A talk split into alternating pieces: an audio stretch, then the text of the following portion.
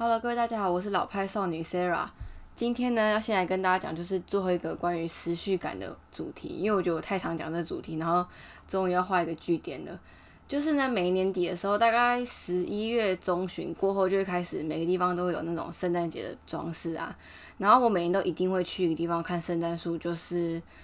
新一区的那个星光三月 A 十一前面都有一棵超大圣诞树，而且它大到应该有四层楼高。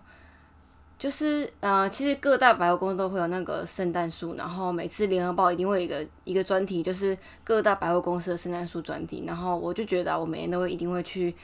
那个星光三月的 A 十一看。那去年呢，我是跟我好朋友露露去看，然后前几年也都是跟他，然后我们都每年都会在那边拍一张照片。而且去年就很不一样是啊，我们去年去拍照的时候还遇到柯文哲诶。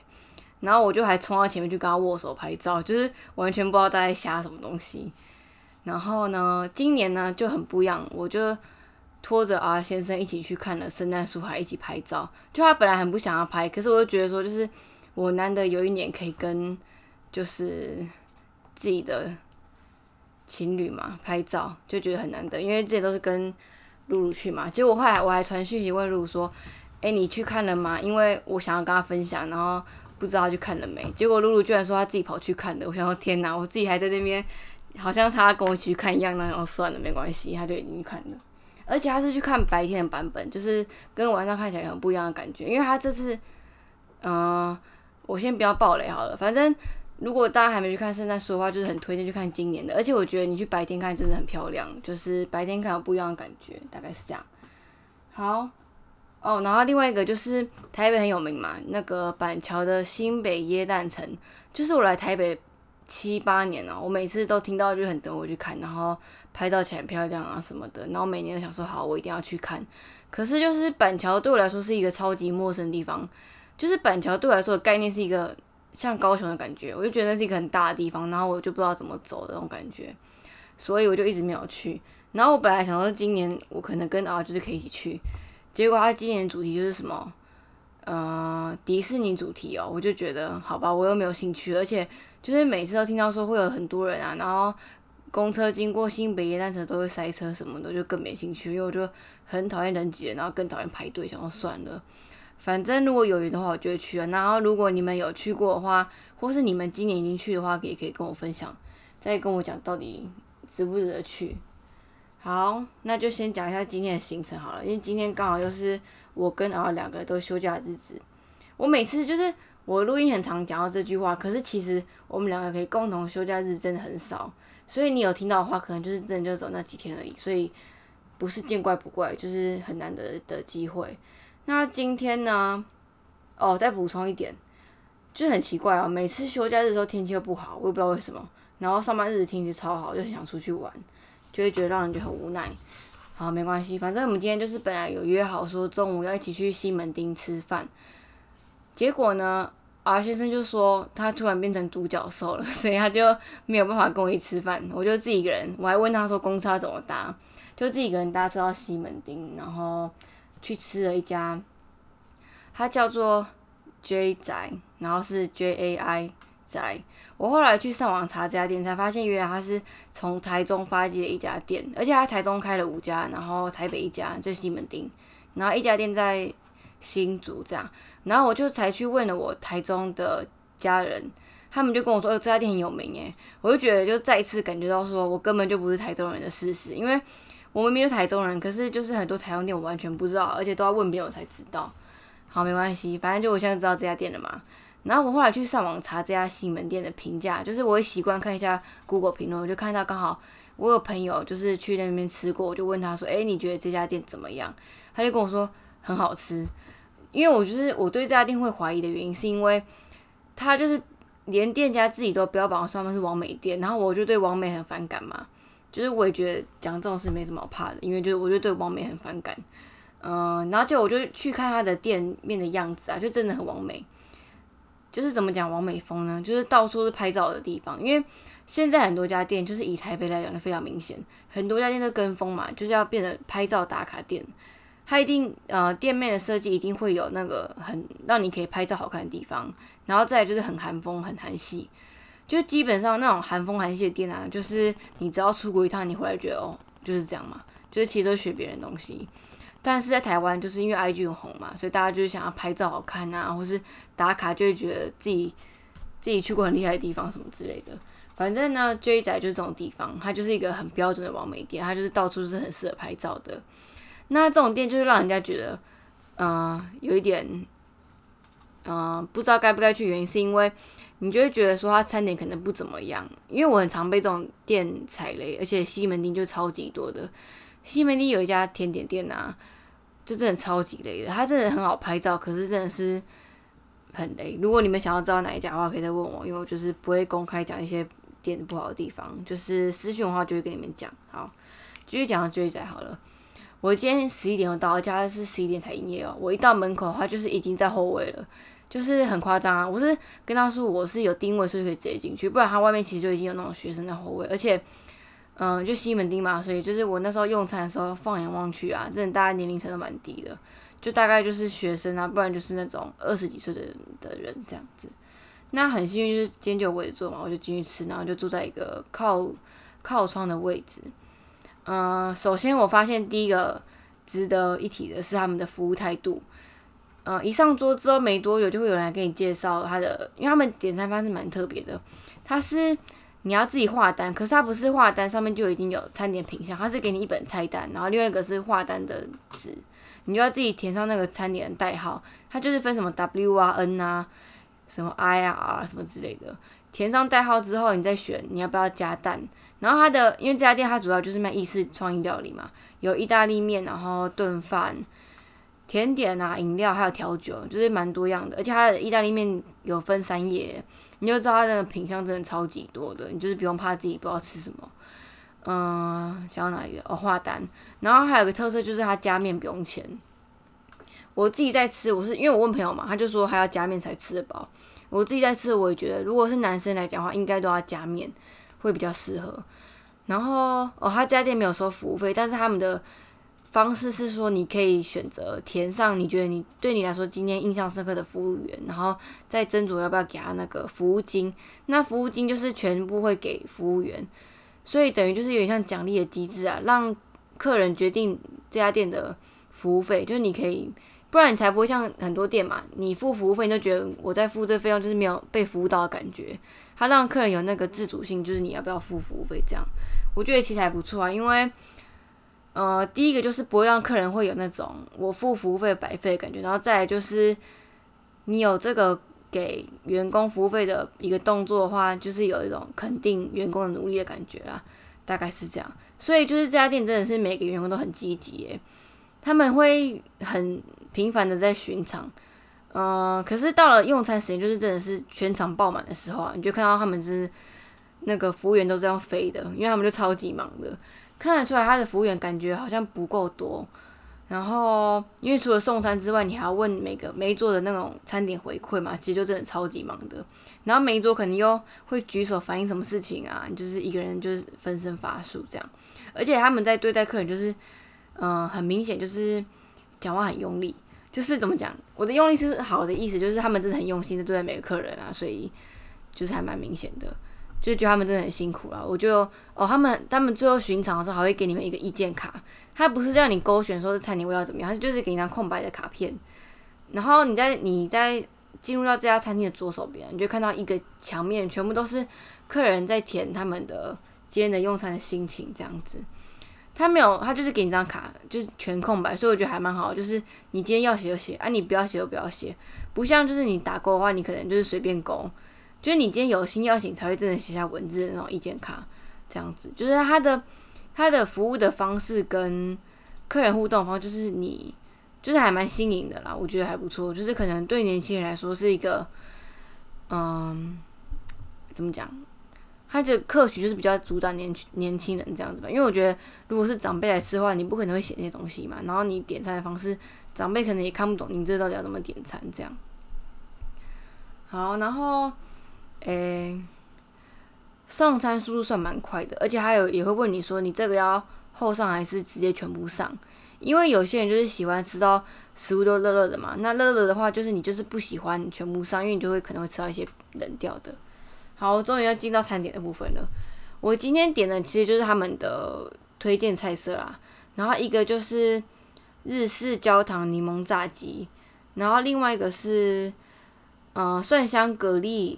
爆炸，诶，爆炸蛤蜊仔仔面。为什么叫爆炸蛤蜊呢？因为他那时候在介绍餐点的时候，他就说他们一碗意大利面里面会有四十颗蛤蜊，那看起来就很壮观啊。我应该会有很就是这么不太会有这种机会吃到这么多蛤蜊啦。然后这家店还另外一个特色是它的橘酱。呃，他们橘酱没有解释，他们橘酱就是用白酱，然后用很多蔬菜去熬的，所以变成橘酱这样子就会染色嘛。那这是没有点到橘酱，因为我就是本身就没有喜欢白酱，所以点了一般的清炒，然后配一堆蛤蜊，然后还有一杯饮料，我点的是那个呃凤梨紫苏梅汁。他们家店的果汁可能超过十样哦。然后我本来就很很喜欢凤梨，而且我就是忠实的粉那个凤梨粉丝。然后想说好像没有喝过这种凤梨的变化版加紫苏，就点来喝看看。我觉得这个还蛮好喝的，虽然说它有一点点甜，然后紫苏味道蛮重的，但是整体来说你是可以喝到那个凤梨的味道。而且重点是它那一杯就给你插着一个凤梨在里面，所以等于说你一边喝可以一边吃凤梨，就是嗯蛮推荐大家，因为就是很解暑又比较开胃吧。嗯，可能是因为可以吃到凤梨，我觉得特别好吃好喝啊，大概这样。好，再来就是它的蒜香蛤蜊面了。它还有附一个小铁小的铁的盘子，就让你放那个蛤蜊的壳，才不会你就是拿位置那边垫啊，然后做这种很脏，它就给你一个碗这样。就还这部分还蛮贴心的。我在吃意大利面最重视的是什么？就是面跟它的酱不能分离，就是一定要做到那个面要炒的入味。因为其实你去吃那种什么九十九块意大利面啊，你觉得很明显吃到就是面条那个面粉味很重，然后酱就是另外一酱的味道。完全融合不起来，就是不好吃的意大利面。那这家店是蒜味嘛？我觉得清炒做的难的地方就是它不能做的很干，然后又要有味道，这个地方很难。然后这家店它就是其实它蒜味还蛮重的，而且它点餐就问你说问我吃不吃辣，我就嗯微辣可以。所以这个面真的真的就是微辣。呃，吃到最后会有点太咸的感觉，可是其实你在吃前面，然后配合蛤蜊的话，会觉得其实还蛮不错，因为就是蛤蜊很多嘛，就是有一种清新的味道啦，所以。其实我还蛮意外的，我光是吃到意大利面就觉得蛮意外的，就是它光是面有收收那个汤汁味道，我就觉得它其实真的不是王美店，它是一个王美兼具美味的一家餐厅。好，再来就是最后一个餐点，呃，倒数第二个柠檬焦糖柠檬炸鸡。我其实它刚送上来看它亮亮，我觉得嗯不太妙，因为我其实不太喜欢吃这种酱很多的东西，就是感觉很黏很腻啊。嗯，它是真的蛮黏蛮腻的，可是我觉得，嗯，怎么讲，很刷脆嘛。诶，它是外面是焦糖的那种甜甜的炸鸡，其实吃起来，我后来想一想啊，它吃起来就像是我们台式的那种糖醋炸鸡，诶，糖醋糖醋排骨才对，就是甜甜的，可能配饭很适合啦。可是配意大利面，我觉得可能不太搭，因为我在吃那个甜甜腻腻的酱，就不想要混到那个蒜味蒜味的面这样子。但是它的炸鸡的鸡肉其实很多汁，又蛮很嫩这样子。可是它炸皮跟炸鸡就没有粘在一起。我是不知道大家对炸鸡的定义会不会觉得这样有差啦？可是就像我对水饺一样，我水饺就不喜欢吃皮肉分离嘛。那炸鸡我也不喜欢这样，因为其实你咬一口很容易那个皮就直接起来了，你就只能吃剩下吃它的肉这样子。好不好吃呢？我觉得是年轻人的口味啦。所以如果你今天很年轻，你是西门町，诶会跑去西门町的学生的话，应该会蛮喜欢吃这一道的。它一份一百六十五块，然后大概有八块炸鸡，应该还算蛮多的吧，嗯，蛮便宜的，然后又不用收服务费，所以我觉得应该很适合学生。好，最后就是他们的甜点了。天哪，我的电力剩六趴了。最后是它的甜点，它的甜点就是大家在现实中他很喜欢 PO 的，为什么呢？他们招牌就是提拉米苏，跟他们现在推出的新的是那个焦糖。呃，太妃脆脆提拉米苏，它其实就是它，它一送上来就跟你说，它的碗，它的那个蛋糕旁边有一个膜，你要吃的时候你把它拉起来，然后它的蛋糕上面的酱就会流下来，就会像瀑布那种感觉，就是一种完全是收服完美的一家店。它旁边也是一样会附一个小碗，就是让你可以把那个薄膜撕起来之后放旁边，就是吃它的那个甜点。好。我就请那服务人员帮我把那个膜撕起来，因为我没有手可以扶，我要边拍照然后录影嘛。它一吃起来就真的像瀑布上流下来，就是真的看起来还不错啦。可是你在吃的时候，我觉得其实对我来说吃甜甜很不准的原因，是因为我超我吃就是超级不甜的。对其他人说可能觉得刚刚好，可是对我来说就是太甜了。因为它旁边就撒一堆那个太妃脆脆，然后又有一点点的坚果。其实我觉得它如果坚果的比例再高一点点的话，应该更好。就是因为太妃嘛，然后蛋糕跟那个太妃酱其实都是甜的。你今天那个一个，你只有一样东西可以平衡它的甜味，我觉得就有点太腻了。然后它的蛋糕体其实就蛮普通，就是那种海绵蛋糕，然后靠它的酱在撑，所以它一份这样卖一百七十五，我觉得有点小贵。大概因为嗯一百二吧，我觉得，因为戚风蛋糕可能就九十五块，然后你再酱啊、脆脆啊，一百二差不多。好不好吃呢？我觉得大家去分应该还不错啦，就是嗯，我觉得就是可能就只是造型还不错这样子，实体就比较还好。那这家店就只有卖这种提拉米苏跟一般的戚风啦，就是选择就大概这样。其实如果再做多样性一点的话，应该也不错，就是对啊，大概这样。诶，它有趣的地方就是它做出不一样提拉米苏啊，就是比较有一个新颖的感觉。好，其实我这一集还想要讲一下，就是我去看电影的事情，因为我最近生活就是只有，嗯，我最近生活就只有《鬼面之刃》，然后还有还有《鬼灭之刃》，就是只有《鬼灭之刃》，大概是这样。可是我现在已经讲了十六分钟，我就是觉得哦，讲太久了。嗯，我觉得虽然我的频道在讲美食啊，可是美食跟生活，可是这样子有点太失衡了。好，我先先预告好了，我下一集想要讲《鬼灭之刃》，所以呢，如果你还没有看过的人，推荐你一定要去看《鬼灭之刃》。而且就像老高讲的，你没有鬼灭的话，你就交不到朋友了。我说真的，你知道我真的，我本来以为我不会喜欢看鬼灭，就是我上一部会追的动漫就只有《火影忍者》，而而且我没有，而且我还没有追完呢，我觉得超级弱那种。嗯，而且怎么讲，我会看《鬼灭之刃》，就只是一开始只是想跟风，然后我觉得，其实我一开始看到那个 Nezuko，我觉得他真的很可爱，我就想好来看一下好了。然后我是看完电影版的时候完全被圈粉呢，我看完之后就觉得说，不行，我真的是彻底的爱上《鬼灭之刃》了。我看完电影就是马上冲去买漫画，而且那是半夜两三点的事情诶，我怎么可能两三点不睡觉？就只有为了《鬼妹》才可以不睡觉。先好，今天先讲到这边，讲太多讲不下去了。所以呢，你还没有看电影的话，一定要赶快去看。你不看的话，就不要听下一集。下一集就是讲《鬼灭之刃》，就是讲《鬼灭之刃》而已。好，就这样。好，最后讲到这家餐厅好了。我觉得呢，嗯，我应该是算推荐啦，因为我都后来回来去跟儿子讲，我就说，就是很可惜他没办法跟我去吃饭，然后我就跟他说，下一次带他一起去吃这样子。呃，我还蛮推荐大家，如果你是喜欢吃意大利面，然后你想要吃一些不一样的意大利面的话，这家店真的蛮适合的。然后建议大家一定要先定位，因为这家店生意真的超级好的。我大概我到十二点的时候就全满了，而且十二点的时候你吃的时候就是可能你要稍微等一下餐点状况，因为我隔壁桌就有等一阵子这样子。然后如果你是跟女生朋友去吃的话，喜欢拍照的话，就是真的还蛮推荐大家去的，大概是这样。好，那这一集就先讲到这边，然后。呼吁大家，你还没有看《鬼灭》的话，赶快去看。诶，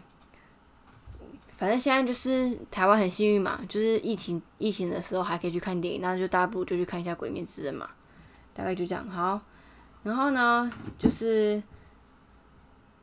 我们今天没有要推荐大家去 Apple Park 下面底下分享或是五星推荐人，然后也没有要推荐大家去 IG 上面帮我分享了。今天先到这边，感谢大家，我们下一集见，拜拜。